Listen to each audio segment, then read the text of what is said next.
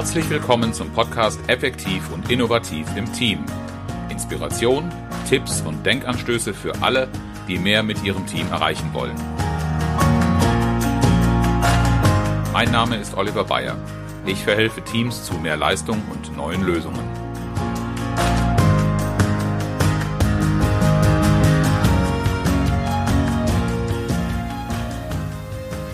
Herzlich willkommen zur Folge, wie Ihr Team mit Zielen mehr erreicht. Heute mal in einem etwas anderen Setting. Mein Name ist Nicola Hartung und mir gegenüber sitzt Oliver Bayer. Hallo Oliver. Hallo Nicola. Heute sprechen wir über das Thema von Bedeutung und Funktion von Zielen. Ziele sind in aller Munde, aber bevor wir jetzt konkret über das benannte Thema sprechen, würde ich gerne noch mal einen Schritt zurückgehen. Wozu brauche ich überhaupt Ziele? im Team? Und was passiert, wenn ich keine Ziele habe?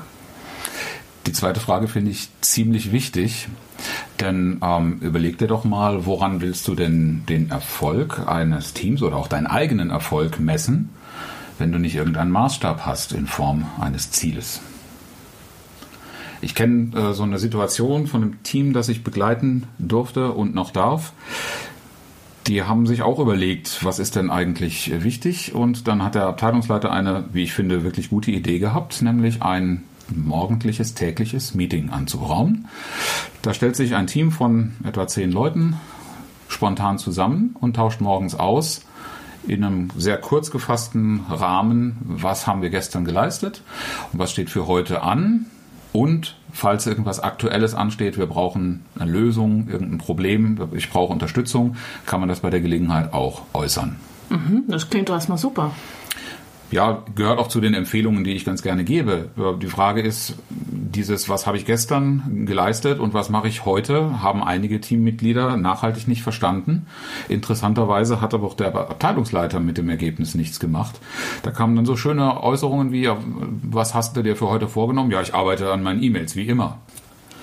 Da stellt sich natürlich die Frage, was hat das Arbeiten, Abarbeiten von E-Mails mit einer persönlichen Leistung oder einem Ziel zu tun? Denn wenn man sich anguckt heute, was so in den Posteingängen landet, dann kann ich natürlich die Zahl von Mails auch zu einer Größenordnung bei Zielerreichung machen. Aber ich kenne keinen Unternehmer, der stolz darauf ist, dass seine Mitarbeiter 50, 100 oder 200 E-Mails am Tag bearbeiten. Er möchte normalerweise ein Ergebnis haben, das damit erreicht werden soll. Und das ist in diesem Team eben nicht passiert. Also die Klarheit, was eigentlich erreicht werden soll, welche Größen verfolgt werden und bearbeitet, beeinflusst werden sollen, das Bewusstsein fehlte in diesem Team. Jetzt hast du gerade das Wort Klarheit benutzt. Kannst du das noch ein bisschen genauer beschreiben, was du damit meinst? Dieses Thema, ich arbeite an E-Mails, dann weiß ich, wo ich hingucke und wo ich irgendetwas mache. Mhm. Aber wozu das gut ist, was ich damit erreiche, das sollte klar formuliert sein. Du kennst vielleicht das Beispiel mit den berühmten Silvestervorsätzen, ja, was nächstes Jahr alles besser werden soll. Alles? Genau. Und dieses alles ist so klar, da kannst du auch eine Nebelwolke nehmen, in der könnte alles drin sein. Aber du wirst nirgendwo einen, einen Anfang oder ein klares Bild vor Augen haben, wo du hinarbeiten möchtest. Und wenn du das nicht hast, dann arbeitest du auch nirgendwo ganz gezielt hin. Ja, das kann ich mir ziemlich gut vorstellen. Okay, also Ziele brauche ich, um eine gewisse Klarheit zu haben, wohin meine Arbeit führen soll. Gibt es noch irgendeine ganz wichtige Funktion, wo du sagen würdest, das erfüllen Ziele fürs Team? Der Maßstab. Also was bringt meine Arbeit tatsächlich? Wie erfolgreich ist meine Arbeit? Was habe ich erreicht? Welchen Beitrag habe ich geleistet? Das ist etwas, was ein Ziel in der Formulierung beinhalten sollte. Und dann ist Klarheit nicht nur für mich als derjenige, der ein eigenes Ziel hat, sondern auch für uns als Gruppe ähm, der Wert. Mhm. Du hast jetzt gerade schon unterschieden, also das, das eine Ziel, was ich für mich habe und das Ziel, was die Gruppe für sich als Gruppe hat. Ähm, lass uns doch da an der Stelle genau nochmal weitermachen. Also ähm, du hast Silvestervorsätze genannt. Da geht es darum, dass ich Ziele für mich mache. Jetzt geht es in einem Team ja nicht darum, Silvestervorsätze zu machen, sondern etwas zu erreichen. Das heißt, dieses Team besteht aus einzelnen Leuten, die haben wahrscheinlich Ziele und dann gibt es Teamziele. Und die hängen aber auch irgendwie zueinander, müssen aber vielleicht auch unterschieden werden. Kannst du dazu was sagen? Wichtig ist, dass wir in ein Gespräch dazu kommen, darüber reden, was unsere Ziele sind, was für uns persönlich wichtig ist. Und natürlich ist das möglich und deshalb wird auch das, die persönliche Ebene in dem Zusammenhang häufig ausgeblendet, dass persönliche Ziele und das, was im Team erreicht werden sollen, zueinander im Gegensatz, im Widerspruch stehen. Das muss nicht zwangsläufig so sein. Ich kann Ziele definieren oder ich kann der, im Ziel schauen, was ist daran für mich persönlich drin und kann das zueinander ordnen. Ich muss halt so eine Priorisierung finden und wichtig für das Team ist, dass hinter dem Teamziel möglichst alle stehen, dass daran also gearbeitet wird und wir uns darauf verlassen können, dass wir alle zu diesem Teamziel beitragen wollen. Wie kann denn dieses gemeinsame Commitment, was ich da jetzt rausgehört habe, wie kann denn das erreicht werden? In dem viel beschworenen Zielvereinbarungsgespräch. Zielvereinbarungsgespräch. Da geht natürlich in meinem Kopf sofort die Kiste auf mit den ganzen Geschichten, dass die Zielvereinbarungsgespräche, die zu Anfang des Jahres geführt werden sollen, dann irgendwann im Juni passieren und im November überprüft werden. Und äh, irgendwie ist das ein standardisiertes Vorgehen und keiner glaubt so richtig daran. Wie kann man das denn anders machen oder zielführender machen in dem Fall sogar? Das erste ist mal, ich darf es nicht alleine als Formalismus begreifen. Dass das zu einer Routine, zu einer Selbstverständlichkeit gehört, halte ich schon für wichtig. Nur wenn das nur dem, äh, ja, der Hierarchie zuliebe gemacht wird oder einem Qualitätsmanagement oder irgendeiner Organisation zuliebe, ohne dass ich selber etwas damit verbinde, dass es für mich auch Bedeutung hat, führt das natürlich zu nichts. Dann ist es eine lästige Pflichtübung. Das ist nicht die Art und Weise, wie ich den Umgang mit Zielen empfehlen würde. Zielvereinbarungsgespräche sollten wirklich aktiv danach fragen, warum wir irgendetwas tun und was wir wirklich persönlich erreichen wollen. Es will zum Beispiel nicht jeder der Beste in irgendeiner Disziplin sein. Aber ich habe fast immer in Gesprächen so eine, einen Ausdruck von, was ich persönlich beitragen will, was mir wichtig ist und was ich gut kann.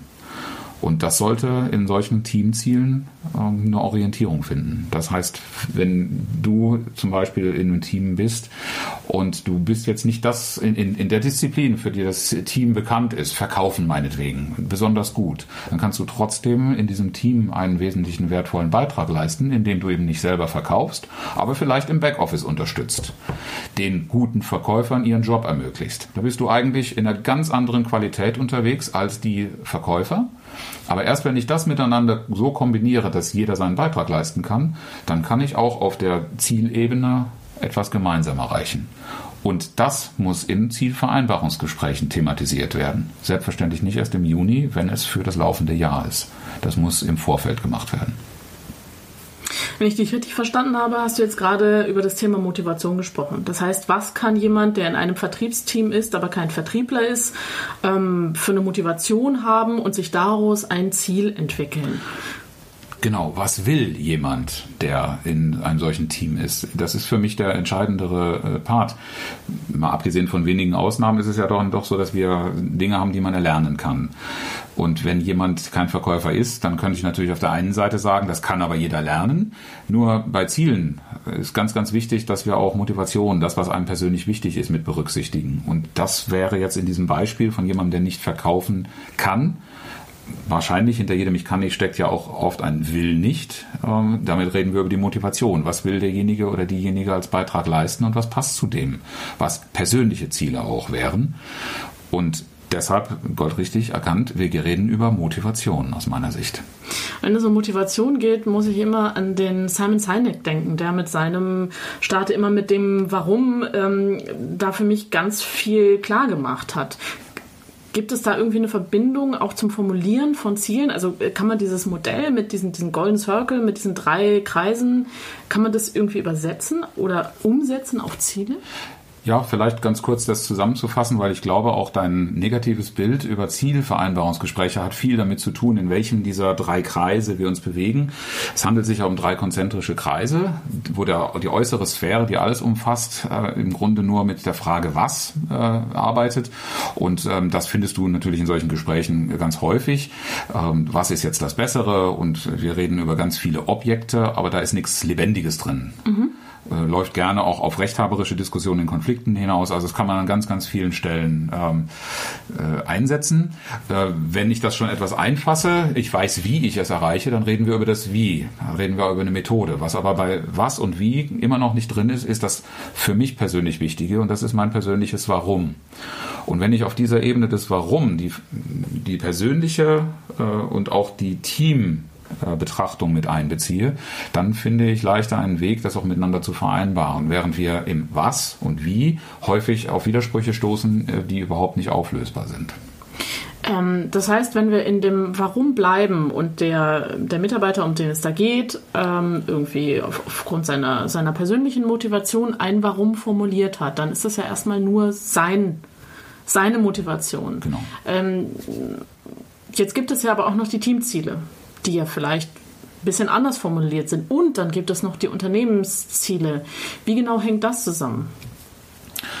Naja, von den Unternehmenszielen zu den Teamzielen kommt man ja meistens im hierarchischen Sinne. Und da muss man prüfen im Einzelfall, ob überhaupt eine Einflussmöglichkeit, Einflussnahme gegeben ist. Mhm. Und Vielfach wird das vom Team zum ein, zur einzelnen Person auch so gehandhabt. Und da ist dann die Gefahr, ähm, wenn wir das Warum nicht mit einbeziehen, dass wir uns da verstricken oder irgendetwas definieren, äh, gegen das vielleicht niemand aufbegehrt, aber was auch niemand wirklich unterstützt. Du hast ja schon das Stichwort Commitment gebracht. Das ist etwas, was wir bei Zielen äh, einholen sollten, erreichen sollten. Und das werden wir nur schaffen, wenn wir das Warum in irgendeiner Form mit bedienen. Nochmal, das Warum wird in, den, in wesentlich weniger Fällen als das Was und das Wie zu den widersprüchlichen Zielen oder Zielebenen finden. Aber wenn wir das Warum für das gesamte Team formulieren und das Warum des Einzelnen da einordnen können, wird eine Priorisierung in der Regel viel, viel leichter fallen. Denken an das Beispiel mit den Verkäufern. Das Teamziel ist, wir wollen insgesamt ein höheres Volumen erreichen, wir wollen ein neues Produkt launchen oder was auch immer ansteht. Und nicht jeder im Team wird sich die produktiven Gedanken dazu machen können, wie ich jetzt als Verkäufer den Kunden anspreche.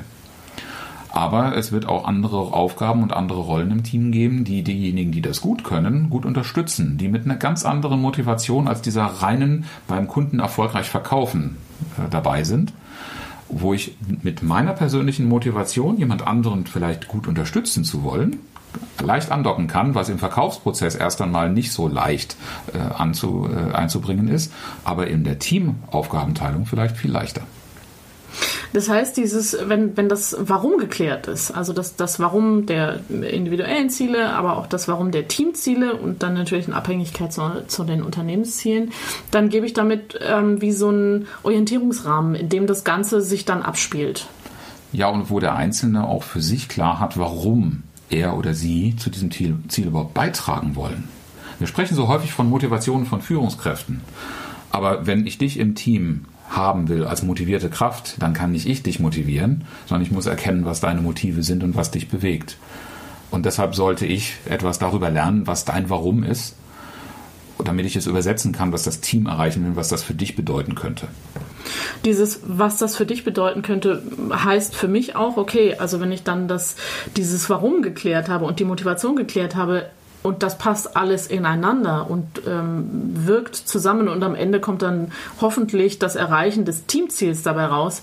Heißt das ja auch, ähm, wenn ich genau weiß, warum mein Mitarbeiter äh, etwas tun kann, tun sollte, ähm, dass ich dann daraus so ganz konkrete Maßnahmen ableiten kann die die betroffenen Personen dann auch gerne machen werden. Da werden die nicht großartig angefeuert werden müssen, um ihr Bestes zu geben, weil sie die eigene Motivation mitbringen. Deshalb will Sonic auch an der Stelle immer das Warum anbringen, denn wenn ich dir erzähle, warum ich etwas erreichen will und damit motivieren kann, ich, damit da wird viel leichter ein Funke überspringen, als wenn ich das so technokratisch in Zahlen, Daten, Fakten und Methoden mache. Zahlen, Daten, Fakten ist ein schönes Stichwort, weil beim Thema Ziele muss ich häufig an so Zielerreichungstechniken denken. Fällt mir natürlich zuallererst Smart ein, smarte Ziele ähm, und es wird auch immer wieder gefordert, alle sollen ihre Ziele smart äh, formulieren. Mhm und dann stellen die Leute aber häufig fest, habe ich auch schon, jetzt habe ich mir ein schickes, smartes Ziel formuliert, so nach allen Regeln der Kunst und es funktioniert trotzdem nicht. Mhm. Ist es dann so, dass es im Zusammenhang mit diesem, mit dem, mit dem Warum oder mit der Klärung des Warums hilfreicher ist, erfolgversprechender, leichter umsetzbar? Auf jeden Fall steckt was davon drin. Über diese smarte Formulierung sollten wir nochmal eine extra Folge machen. Ähm, wichtig für mich ist aber mit der Klärung des Warums hast du den Antrieb mit drin. Nur jetzt musst du noch gucken, da wird Energie frei und die sollte für das richtige Ergebnis ähm, äh, taugen. Deshalb solltest du in dieser Zielvereinbarung auch klar haben, woran werden wir es festmachen, woran wir erfolgreich sind und wie werden wir das feststellen. Also Ganz so eine gewisse Messbarkeit. Unbedingt. Mhm. Das ist etwas, was in der Praxis sehr häufig Vertrauen kostet, weil es auch gerne mit so einem Überraschungseffekt äh, verbunden wird. Und äh, empfunden wird es eher als Kontrolle, als denn wirklich der Vollzug etwas von etwas, was wir vereinbart haben. Wenn ich mit dir eine Zahl, äh, irgendeine Arbeitsleistung, die in Zahlen gegossen ist, vereinbare äh, und dann komme ich ganz überraschend und sage, und was hast du davon schon erreicht? Ja, fühle ich mich erstmal kontrolliert und im Zweifel schlecht. Ne? Und äh, Kontrolle haben wir ja auch äh, früh schon gelernt. Ne? Vertrauen ist gut, Kontrolle ist besser. Da sind wir im Gegenteil ja. von Vertrauen, worüber ich früher schon mal gesprochen mhm. habe. Deshalb ganz häufig äh, passiert es eben, dass diese Messungen, die Kontrolle, die ich aber dann trotzdem brauche, es geht um Erfolg, es geht schon um etwas, was unsere, für unsere Existenz essentiell ist.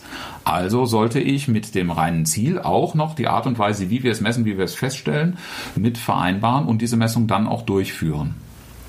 Du sprichst jetzt ja äh, die ganze Zeit von miteinander vereinbaren. Mhm. Ich könnte mir tatsächlich auch vorstellen, wenn es tatsächlich so ist, dass in diesem Zielvereinbarungsgespräch nicht nur die individuellen Ziele auf Basis der individuellen Motivation, sondern auch die Art und Weise, wie es überprüft oder eben messbar gemacht werden soll, vereinbart werden, dass es dann auch diesen Kontrollcharakter verliert.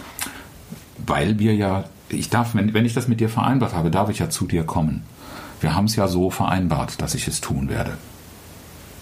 Damit ist das nicht dieser Vertrauensbruch, äh, oh, der will mich kontrollieren, der will mir nur auf die Finger gucken, sondern wir sind uns ja einig darüber, dass das wirklich das was zählt und worum es geht in unserer Zusammenarbeit. Also, wenn ich das ganze Thema für mich jetzt nochmal zusammenfasse, läuft es beim Führen mit Zielen eigentlich auf drei Punkte hinaus. Erstens, führen Sie Zielvereinbarungsgespräche. Zweitens, klären Sie das Warum für sich selbst und Ihre Mitarbeiter, für das Team als Ganzes und auch für das Unternehmen. Und drittens, messen Sie in der vereinbarten Form. Oliver, gibt es etwas, was du unseren oder deinen Zuhörern an dieser Stelle noch gerne mitgeben möchtest? Es sind schon unsere Zuhörer. Das hoffe ich doch sehr, dass sie an uns beiden interessiert sind. Äh, und Stichwort Interesse. Mich würde natürlich äh, interessieren, was unsere Zuhörer für Erfahrungen mit Zielvereinbarungen gemacht haben. Insbesondere Erfolgsfälle, aber auch, wo es in der Praxis äh, oft hapert, damit man vielleicht erarbeiten oder Ideen sammeln kann, wo das, wie das verbessert werden kann gerne per Mail an fragen at oliver-bayer.de. Bayer bitte mit EY oder als äh, Kommentar unter den Podcast. Bei der Gelegenheit freuen wir uns natürlich über eine positive Bewertung auf iTunes, damit dieser Podcast von möglichst vielen Leuten gehört wird und darauf aufmerksam wird. Dann darf ich schließen mit dem inspirierenden Zitat. Diesmal von Seneca. Wer den Hafen nicht kennt, in den er segeln will, für den ist kein Wind günstig. Herzlichen Dank, dass Sie zugehört haben. Mein Name ist Oliver Bayer und ich freue mich, wenn Sie beim nächsten Mal wieder dabei sind, wenn es heißt Effektiv und innovativ im Team. Inspiration, Tipps und Denkanstöße für alle, die mehr mit ihrem Team erreichen wollen.